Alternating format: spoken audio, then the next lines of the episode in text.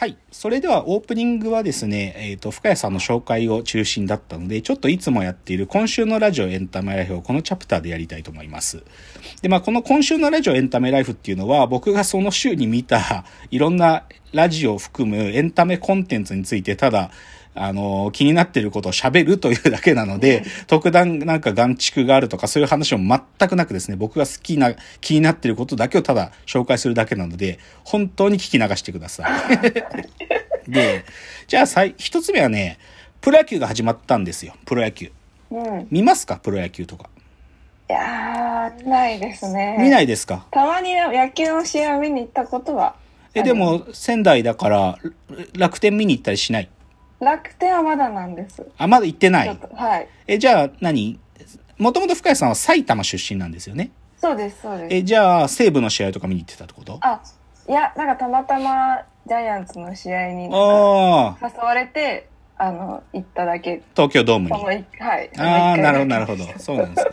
まあ、あのーまあ、このラジオトークのリスナーの方たちはよくご存知ですけど、僕は野球が好きなんで、野球、野球の話は、あの、定期的にこの放送の中でも行われるんですけど、まあ、プロ野球が始まって、で、あのですね、紹介したいコンテンツは、その開幕直前に必ず NHK がやる企画があって、プロ野球監督座談会っていうのがあるんですよ。へえそう。そう。セリーグとパリーグの監督だけが集まって、なんていうかな、お互いの手の内を探りながら喋るっていう、なんかちょっとこうヒリヒリするような、ま、のを毎年やっててでも今年はその一つの会場には集まれないからリモートだったんですけあど、ーそこでやってたんですよ。で、それをまあ今年も、あの、やってる後って見たんだけど、まずね、それ見て僕は、まあ、バッと驚いたのは、もうね、監督が若くなった。とにかく。うんもう、ごもうね、それこそ僕が子供の頃に現役の選手だった人たちっていうか、まあ子供じゃなくても僕が大人、もう25歳ぐらいまで、僕が25歳にで見てた時にもまだ現役で選手でやってた人たちがどんどん監督になってるのがなんかよりはっきりした。なんかもう、巨人は原た原さんだけど、はい。なんか原さん以外もみんな若いって感じ。えー、ちょっと今ここにリスト書いてあるけど、え深谷さん知ってる人います？世代的にあれかな。でも、ベ原さん、原さんしか知らないかな。ベイスターズの三浦大輔っていう浜野番長っていうこうリーゼントの人だけど、この人とか知ってんじゃない？あ、でもち、この人無理か。それが、それこそ楽天の、楽天は石井和久っていう、あのー元ヤクルト西部で左のピッチャーだった人ですけど、テレビとかよく出てるよ。あ、じゃあ顔見たらもしかうん、したら、顔見たら。ああ、見たことあるってなるかもしれないです。まあでも、なんか、すあ、でもまだだから深谷さんの世代から見ると若いとかなんないんだろうな。多分僕が、うんまあまあ、それこそ39ですから、その立場からすると、あ、もう監督ももう若いなっていう感じですよっていうのが、その監督座談会見て思ったことですね。うんで、じゃあ次ね、ちょっと映画の話を。見に行った、ちょっと週末、先週末、二つのドキュメンタリー映画見に行ったんで、それを紹介します。一つ目がね、迷子になった拳という映画があるんですよ。へあのね、これ渋谷でしかまだやってないんで、渋谷のシネクイントだったかなでやってんだけど、これはね、あのね、すっごい簡単に言っちゃうと、ラ、ラウェイっていうね、ミャンマーの伝統的な格闘技でラウェイっていうのがあるの。ーラウェイ。ラウェイ。うんで、いパッと見ると、キックボクシングとかムエタイみたいな、まあ、うんパンチと蹴りがある競技なのかなと思うんだけど、実はでもこのラウェイっていうのはね、パキックボクシングとかボクシングとか K1 とかでグローブつけるじゃないですか、手に。はい。でも、グローブつけないんですよ、この競技は。あの、ボクスボクサーがグローブの下にこう、包帯みたいなのぐるぐる巻くバンテージって言うんだけど、そのバンテージだけ巻いて、ガンガン殴り合うの。で、かつ同時に、普通のそのキックボクシングとかの競技とかで禁じ手って言われてるような肘、はい肘つけ、肘で打ったりとか、はいはい。頭突きしたりとか、き実、もうね、実は金的すら許されてるの。そう、だから、ちょうどね、評判としては地球上で最も危険な格闘技って言われてるわけよ。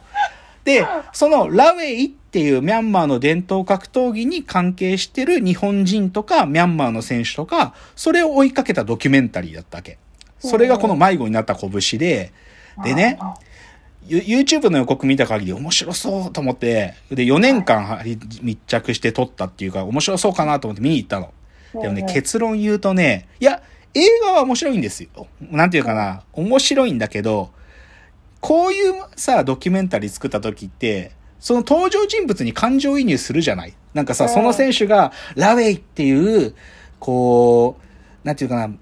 メインストリームじゃないけど、そのラウェイの中でのし上がっていくサクセスを追いかけることで興奮するみたいな気持ちになるのかなって期待していったわけ。けどね、えっとね、そこに出てくる選手たちが、ちょっとね、素材としてあんまり良くないんだよ。結論言うと。そ素材としてうん。つまり、なんかさ、スポーツマンってさ、なんかさ、はい言い訳とかしてほしくないじゃん言い訳とかさ特に格闘技なんだったらさ、潔く負けろよって、負けた時は、なんか、ま潔く負けろよと思うんだけど、なんか負けたらごちゃごちゃ運営の悪口とか、なんかね、そういうことを言うやつが、メインの登場人物で出てくるのよ。で、それ見ててねイライラするの。こいつ、スポーツをやる、なんていうかな、そん、もうなんか、その資格すらないんじゃないかと思いたくるような。で、しかも、その、ラウェイっていう競技を、自分のステップアップに利用とし、利用しようとするやつなの。だから、本当はさ、た例えば国内の K1 とかで、その、那須川天心みたいな強い人と戦いたいから、その、ラウェイっていう、なんていうか別にメインじゃない、メンミャンマーでこっそりやってる競技のチャンピオンっていう、なんか、称号だけ手に入れてそれでラウェイチャンピオンとしてその K1 とかライジンとかそういうのに出ようとしてる、そういう横島なやつが出てくんのよ。それがね、すごい、見ててね、イライラすんの、これ。あそう。だから、ちょっとその、まあ、たタイトルがだから迷子になった拳っていうぐらいだから、はいその横島なやつが出てくるっていうのはタイトルで匂わされてたんだけど、ここまでかっていうのは 結構驚いて、だから、まあ超おすすめってわけじゃないけど、なんか見うん。てちょっと面白かったっていうのが一つ目です。ー。なるほど。で、二つ目がね、これがね、これは表参道の、あの、シアターイメージフォーラムでやってるんですけど、映画でね、狼を探してっていう映画があったんですよ。うん。いや、これは、その、すごい、もう、なんていうのかな、ずっとこれ公開されるの待ってたから、僕はもう、はもう初日に見に行った。これ何かっていうとね、あの、1970年代にね、あの、深井さん知らないと思うんですけど、連続企業爆破事件っていうのがあったんですよ。日本でですか？日本でです。日本でですよ。三菱重工のビルがボーンといきなし爆発されたりとか、へそう、他にも、あの、狭間組っていう建設会社のいろんな施設がボーンと爆発されたりとか、で、それをやったテロリストたちをね、東アジア反日武装戦線って言うんだけど、その東アジア反日武装戦線を追いか、その、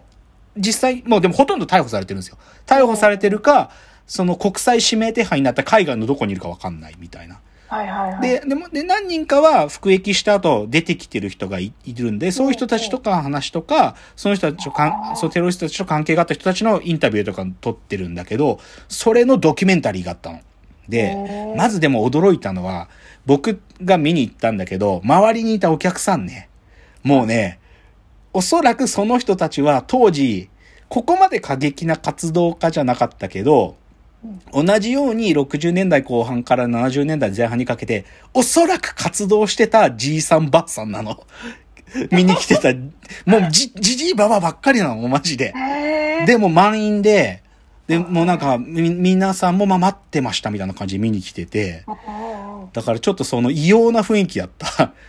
そう。そう、初日そうそう、初日で、しかも1回目だったから、そういう人たちだけでちょっと異様な雰囲気気があったね。ただ僕はこの見た感想は、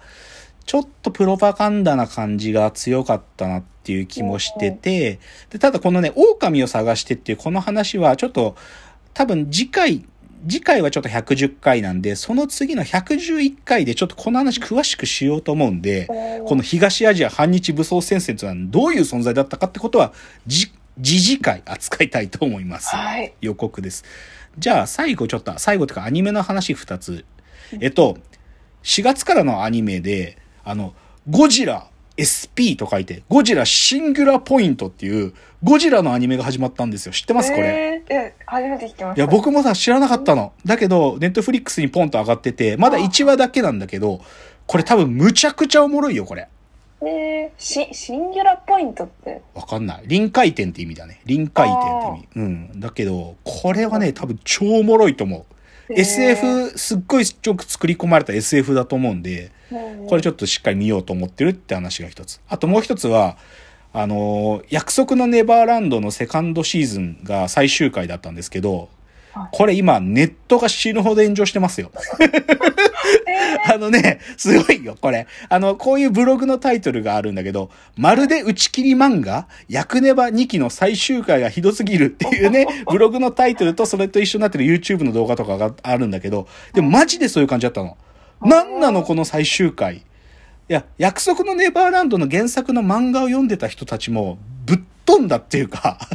なんか、ここまで変えていいの？そして、ここまで最後、はしょっていいのっていうぐらいすごかったの。